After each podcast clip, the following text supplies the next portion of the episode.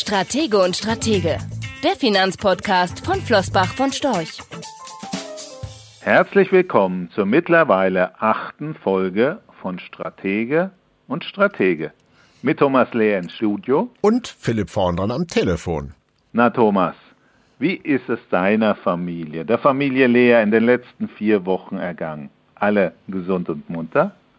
Du alle gesund und munter. Der Hund freut sich ganz besonders. Der kommt nämlich jetzt viel mehr unter die Leute, hätte ich fast gesagt. Also ist viel mehr unterwegs. Die Stimmung ist nach wie vor gut. Und ja, wie sieht's bei euch aus? Die Stimmung ist weiter gut, aber vor allem die Öffnung der Spielplätze, das sage ich dir, hatten wir wirklich herbeigesehen. Der Bewegungsdrang unserer Kleinsten war doch in Frankfurt ohne Garten und Kindergarten stark eingeengt.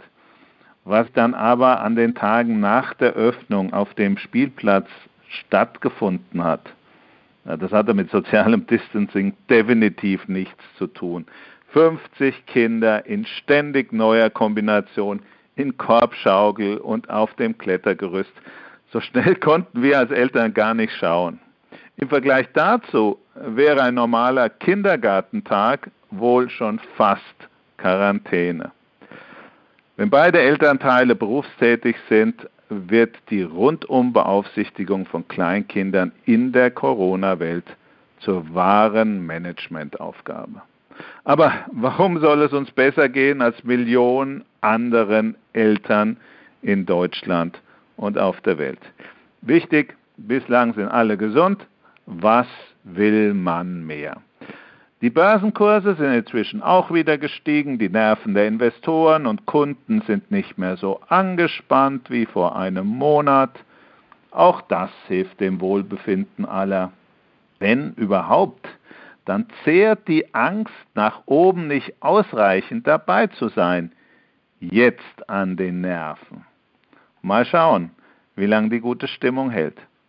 Es sind jetzt eher andere Sorgen, die die Menschen umtreiben. Nein, ich meine natürlich nicht, ob der Sommerurlaub 2020 stattfinden kann und wenn ja, wo. Logo, das beschäftigt äh, die Menschen auch. Aber äh, worauf es äh, bei unseren Kunden im Moment ankommt, das sind die Fragen, was für langfristige Narben die Auswirkungen der Corona-Krise in der Wirtschaft, bei Politik und Gesellschaft hinterlassen werden.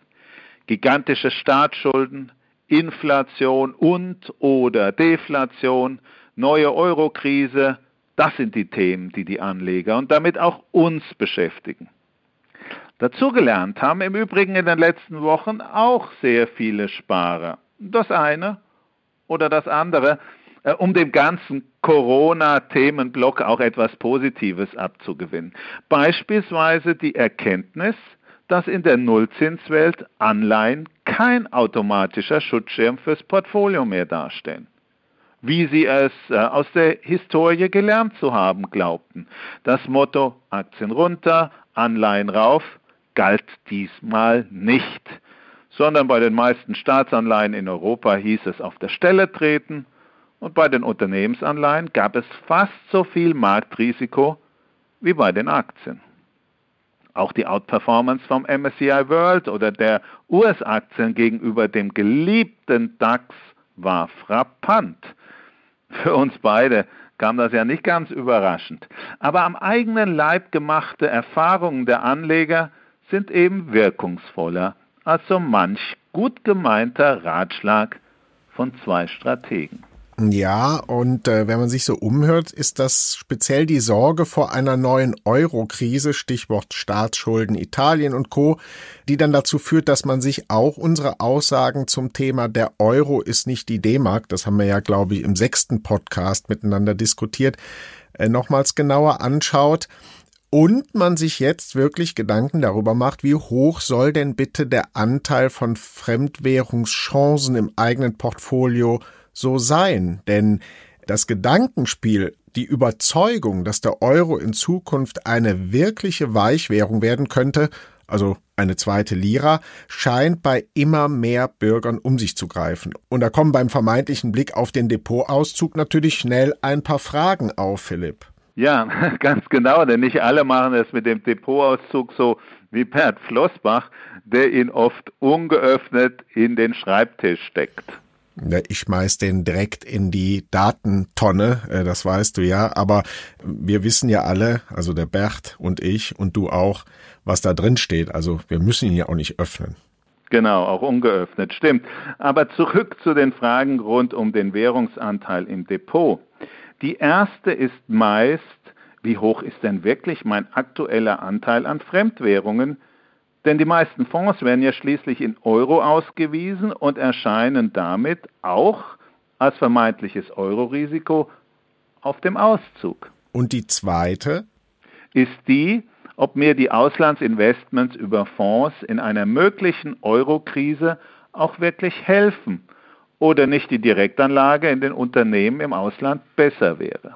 Okay, jetzt aber schön eins nach dem anderen. Zuallererst sollte sich ein Investor doch gemäß seiner Risikotoleranz und seines Renditeprofils, genau wie bei Bargeld, Anleihen, Aktien und Gold, überlegen, in welchen Währungen er wie stark investiert sein möchte. Solche Gedanken machen sich ja viele Anleger heute im Angesichts äh, erwarteter Nebenwirkungen der Krise oft das allererste Mal.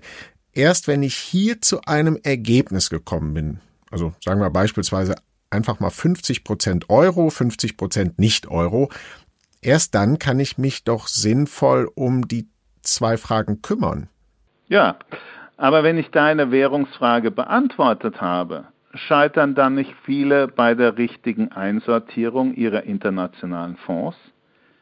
Denn Anleger berücksichtigen oft nur die Währung, in der sie den Fonds kaufen, nicht aber die zugrunde liegende Währungsaufteilung.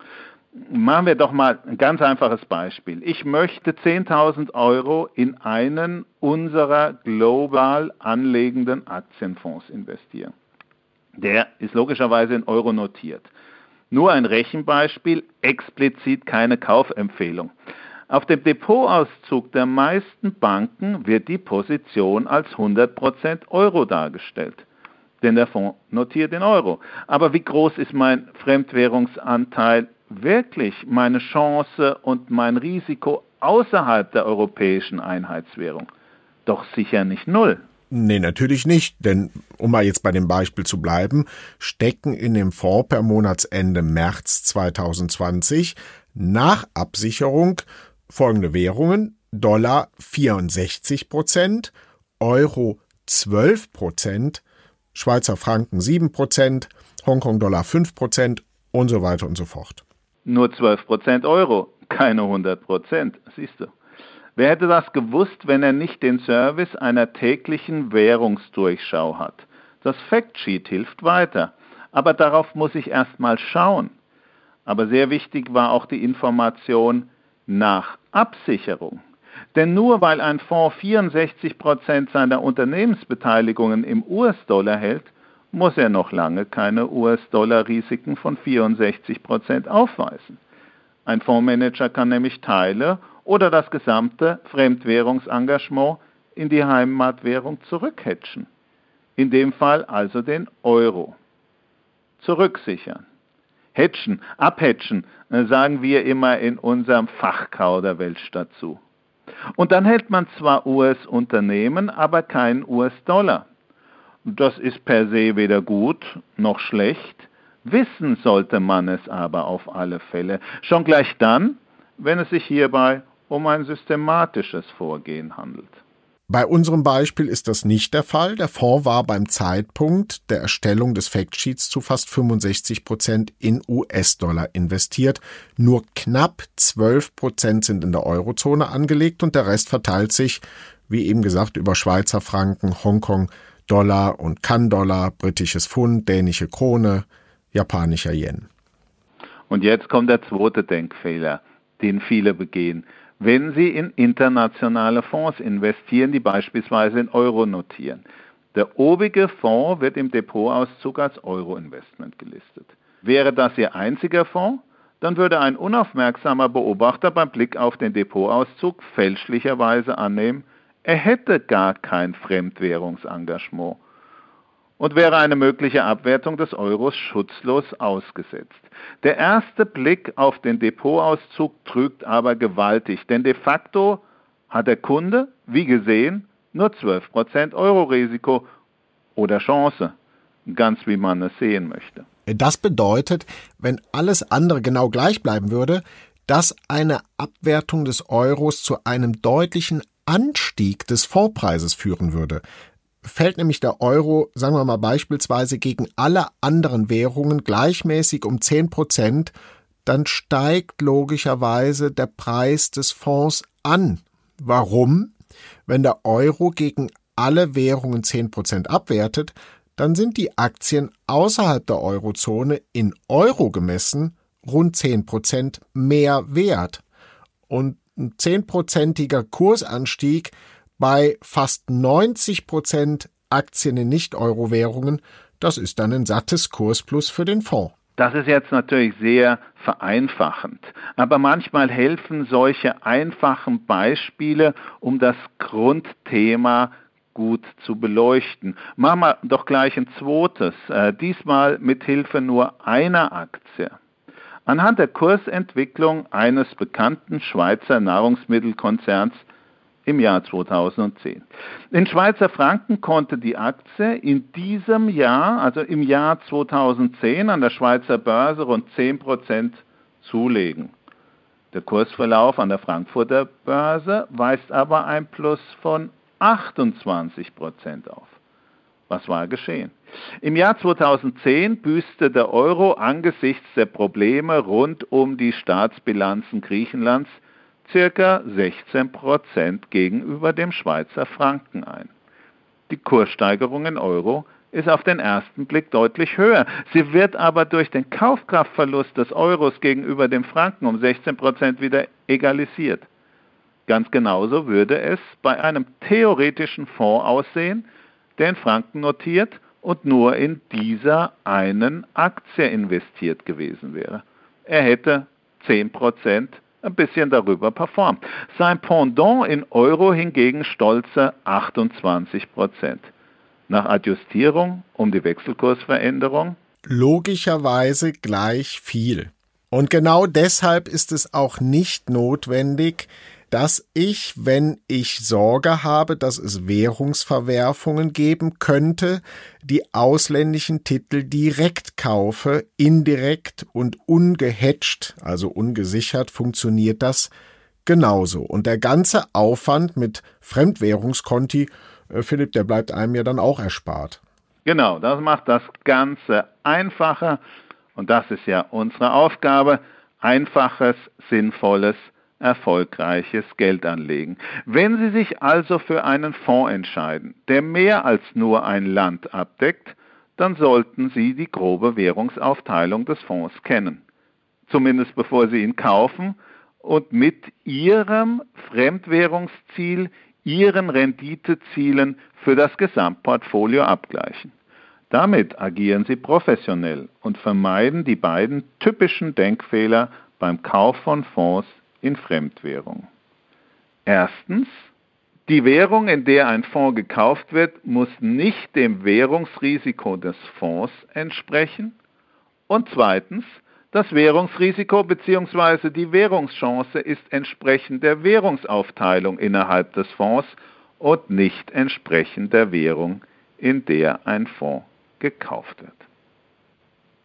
Thomas, ich möchte als nächstes mit dir eine Frage diskutieren, die in den letzten Wochen bei unseren ja wirklich sehr zahlreichen Kundenevents immer häufiger aufkommt. Und zwar. Moment, Moment, Philipp, warte. Die Einleitung müssen wir vielleicht an der Stelle kurz aufklären, weil Kundenevents, Kundenveranstaltungen und in den letzten Wochen, das passt jetzt für viele, die uns zuhören, wahrscheinlich nicht unbedingt zusammen. Wie soll das denn eigentlich gehen?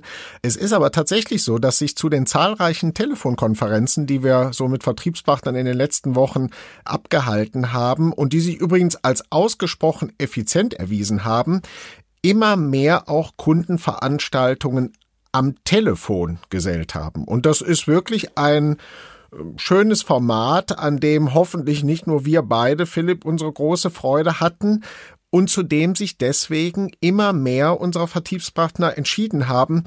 Und der Vorteil liegt ja auch ganz klar auf der Hand. Im Vergleich zur Präsenzveranstaltung erreicht man die Leute ohne aufwendige Organisation. Deswegen übrigens auch ohne große Vorlaufzeit, also sehr kurzfristig, sehr aktuell. Und dass das ebenso informativ und unterhaltsam sein kann, das haben wir beide ja inzwischen zig Male erlebt. Was aber, also zumindest für mich, eine echte Überraschung war, Philipp, ist die Tatsache, dass das bei den Kunden auf durchaus positive Resonanz stößt. Ja, da hast du völlig recht. Und das ist nicht nur aus Anekdoten und direkten E-Mails der Kunden abzulesen.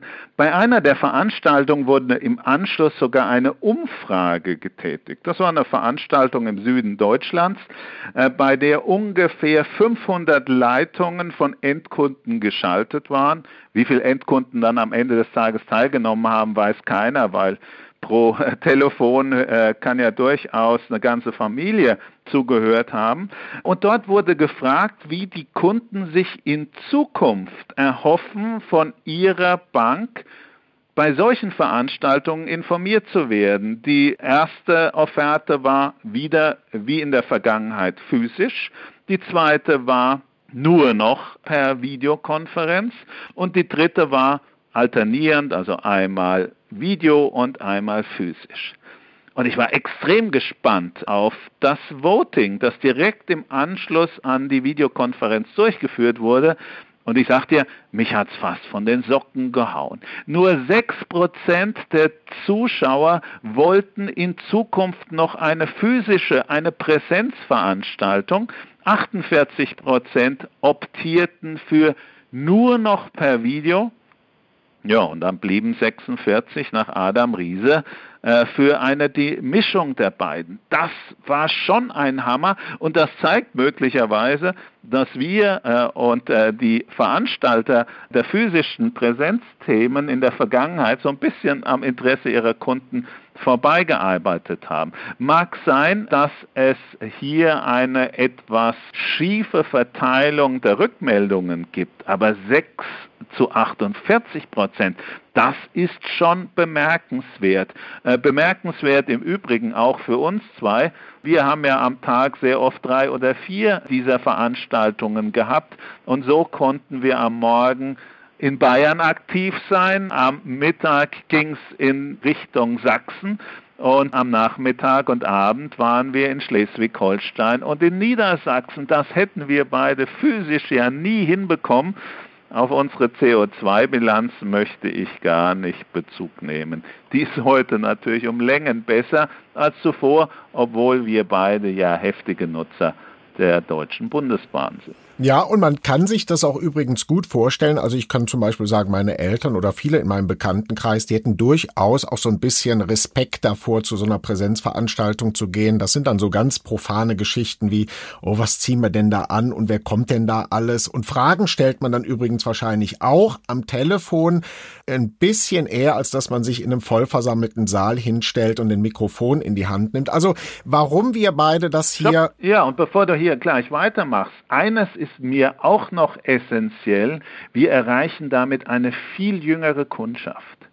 Wie oft sind wir beiden von Präsenzveranstaltungen zurückgekommen und haben gesagt, ja, das war alles schön und gut, aber der Altersdurchschnitt der Anwesenden lag irgendwo bei 65 Jahren. Die haben eben heute das Vermögen.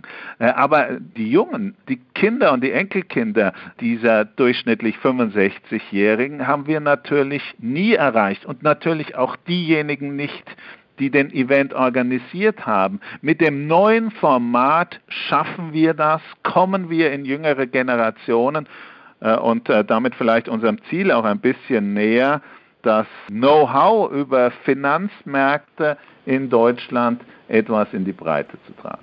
Das war jetzt wahrscheinlich gar nicht das Thema, das wir miteinander besprechen wollten, da kommst du jetzt noch zu, aber es ist, glaube ich, trotzdem wichtig, dass wir das hier an der Stelle einfach Ihnen mal äh, noch mit auf den Weg geben, hier wieder die Krise als Chance, etwas Neues auszuprobieren. Und die Sinnhaftigkeit solcher Veranstaltungen jetzt gerade am Telefon, die ist den Eingeladenen unter den gegebenen Umständen aktuell ja durchaus auch relativ einfach zu vermitteln.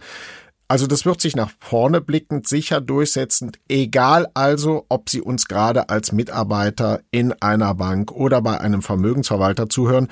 regen Sie das intern durchaus mal an und probieren Sie das aus.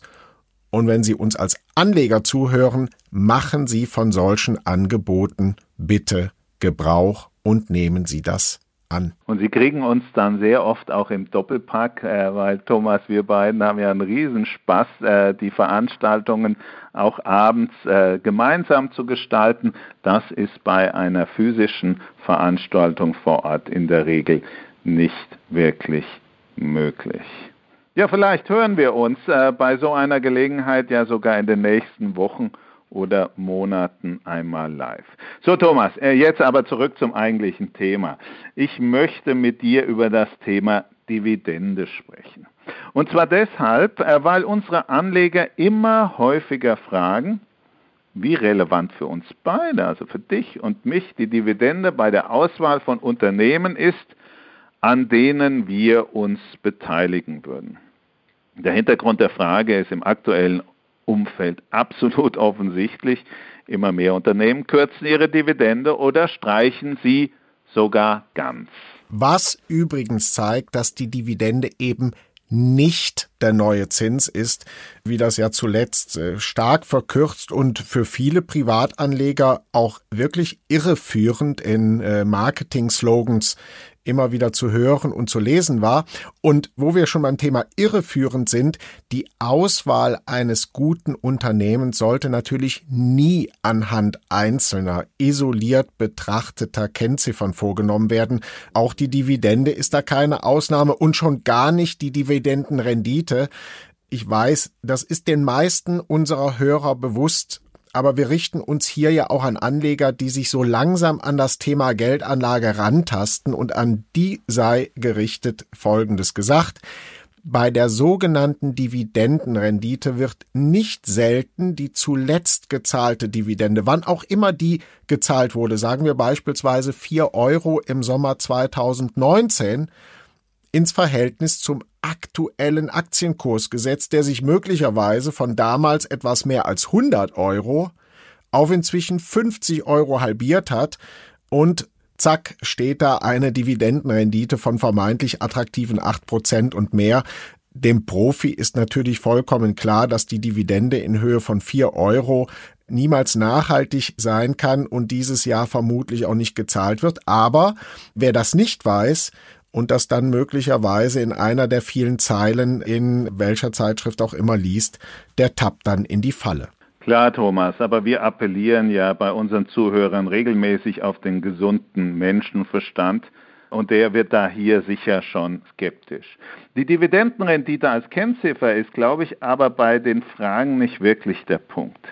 Das können die meisten einordnen. Die Frage geht eher grundsätzlich in die Richtung, inwiefern die Dividende ein Kriterium, vielleicht sogar Qualitätskriterium ist.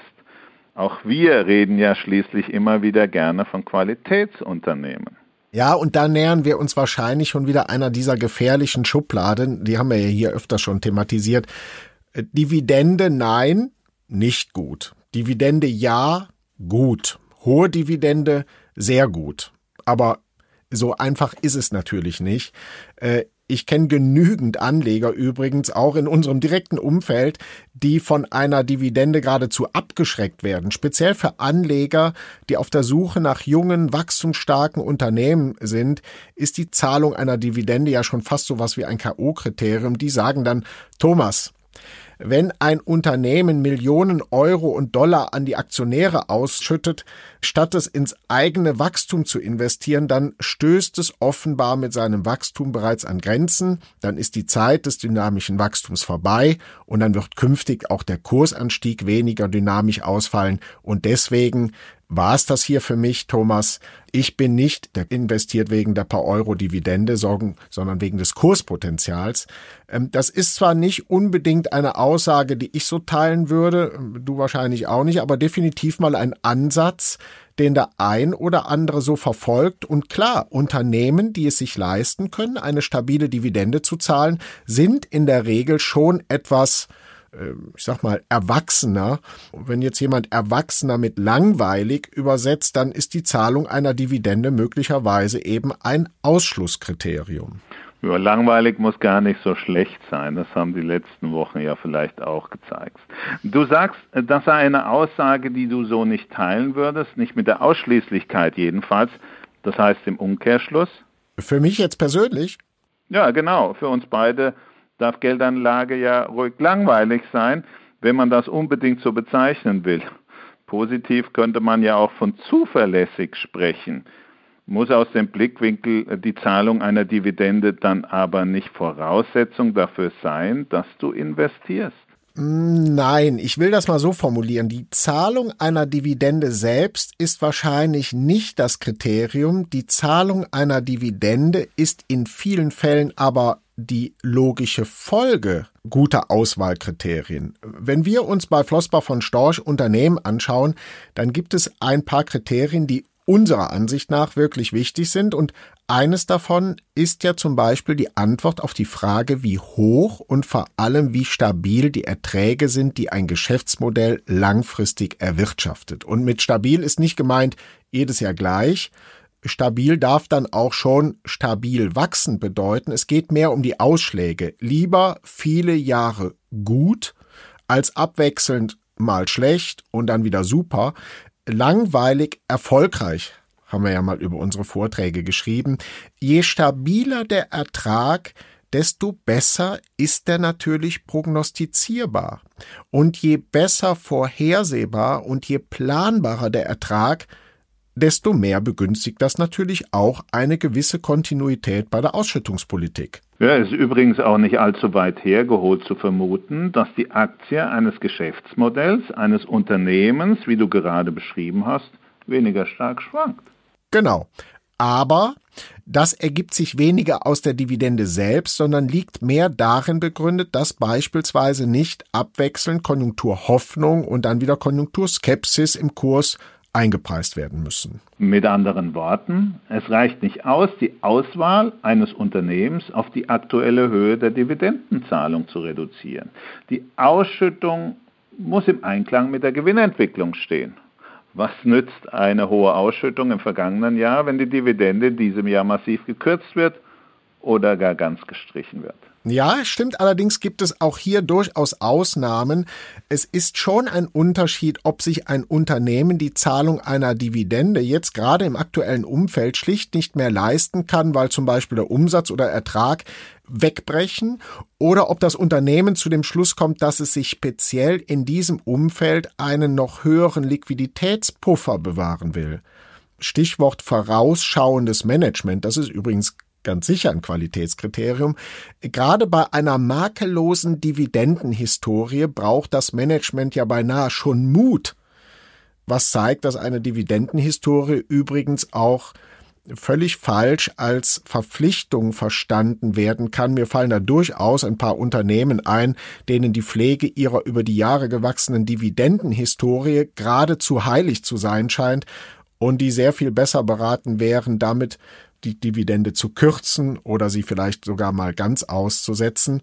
Die Zahlung der Dividende oder deren Erhöhung die gefährdet dann oftmals sogar die Zukunft des Unternehmens. Es gibt aber durchaus auch Kollegen, die auf die disziplinierende Wirkung einer Dividendenzahlung verweisen. Hab gestern noch mit jemandem gesprochen. Wenn ich weiß, dass ich regelmäßig mindestens X ausschütten muss, sagte der Kollege zu mir, und vom Markt auch erwartet wird, dass X am besten jährlich wächst, dann kann das tatsächlich Ansporn sein und zu einer gewissen Kostendisziplin führen. Es sollte, und dabei bleibe ich andererseits, nie darin enden, dass die Ausschüttung wichtige Investitionen blockiert. Das, wie gesagt, gefährdet dann möglicherweise die langfristigen Ertragsperspektiven. Was du aufgezeigt hast, belegt doch einmal mehr, und das ist äh, wie so oft der Fall, äh, es ist ein Abwägen und es ist eben nicht pauschal gut oder schlecht.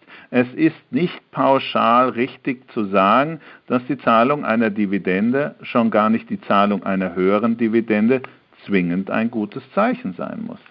Und umgekehrt, ein Unternehmen muss sich die Dividende eben leisten können. Das hat etwas mit Gewinnstabilität, aber auch kontinuierlichem Gewinnwachstum zu tun Und das ist eben das eigentliche Qualitätskriterium, zumindest für mich, für dich, für uns bei Flossbach von Storch. Sagen wir es also am besten mal so, es sind nicht die Dividenden, die wir mögen, es ist vielmehr das Geschäftsmodell, das eine zuverlässige und über die Zeit stetig steigende Dividendenzahlung ermöglichen würde, wenn das Unternehmen es denn wollte, wenn das Unternehmen mit dem Gewinn andere Sachen macht, dann ist das auch schön. Investitionen und vielleicht führen die Kursverwerfungen an den Börsen in den nächsten Wochen und Monaten ja sogar dazu, dass sich der ein oder andere Übernahmekandidat anbietet. All das ist möglich mit dem Gewinn, nicht nur die Dividendenzahlung. Die Dividende ist der neue Zins, ist und bleibt also ein sehr vereinfachender Marketing-Slogan. Damit sind wir am Ende der achten Ausgabe unseres Podcasts. Wenn Ihnen der Podcast gefallen hat, empfehlen Sie uns ruhig weiter und abonnieren Sie unseren Kanal. Weitere Informationen finden Sie auch in den Show Notes dieses Podcasts und auf unserer Internetseite flossbachvonstorch.com. Wir hören uns im Juni wieder. Machen Sie was draus und, und bleiben, bleiben, Sie gesund. gesund. Rechtlicher Hinweis diese Publikation dient unter anderem als Werbemitteilung. Sie richtet sich ausschließlich an deutschsprachige Anleger mit Wohnsitz bzw. Sitz in Deutschland, Österreich, Luxemburg und in der Schweiz. Die in dieser Veröffentlichung enthaltenen Informationen und zum Ausdruck gebrachten Meinungen geben die Einschätzungen von Flossbach von Storch zum Zeitpunkt der Veröffentlichung wieder und können sich jederzeit ohne vorherige Ankündigung ändern Angaben zu in die Zukunft gerichteten Aussagen spiegeln die Zukunftserwartung von Flossbach von Storch wider, können aber erheblich von den tatsächlichen Entwicklungen und Ergebnissen abweichen. Für die Richtigkeit und Vollständigkeit kann keine Gewähr übernommen werden.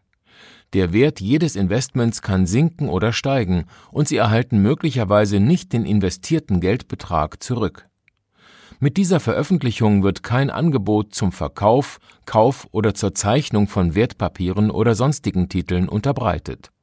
Die enthaltenen Informationen und Einschätzungen stellen keine Anlageberatung oder sonstige Empfehlung dar. Sie ersetzen unter anderem keine individuelle Anlageberatung.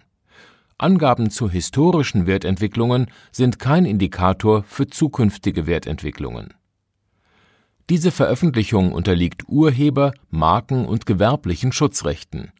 Eine Vervielfältigung, Verbreitung, Bereithaltung zum Abruf oder Online-Zugänglichmachung, Übernahme in andere Webseite, der Veröffentlichung ganz oder teilweise in veränderter oder unveränderter Form ist nur nach vorheriger schriftlicher Zustimmung von Flossbach von Storch zulässig ein umfangreiches Glossar zu Themen und Begriffen finden Sie auf www.flossbachvonstorch.com slash glossar slash. Diese Veröffentlichung unterliegt Urheber-, Marken-, gewerblichen sowie wettbewerbsrechtlichen Schutzrechten. Copyright 2020 Flossbach von Storch. Alle Rechte vorbehalten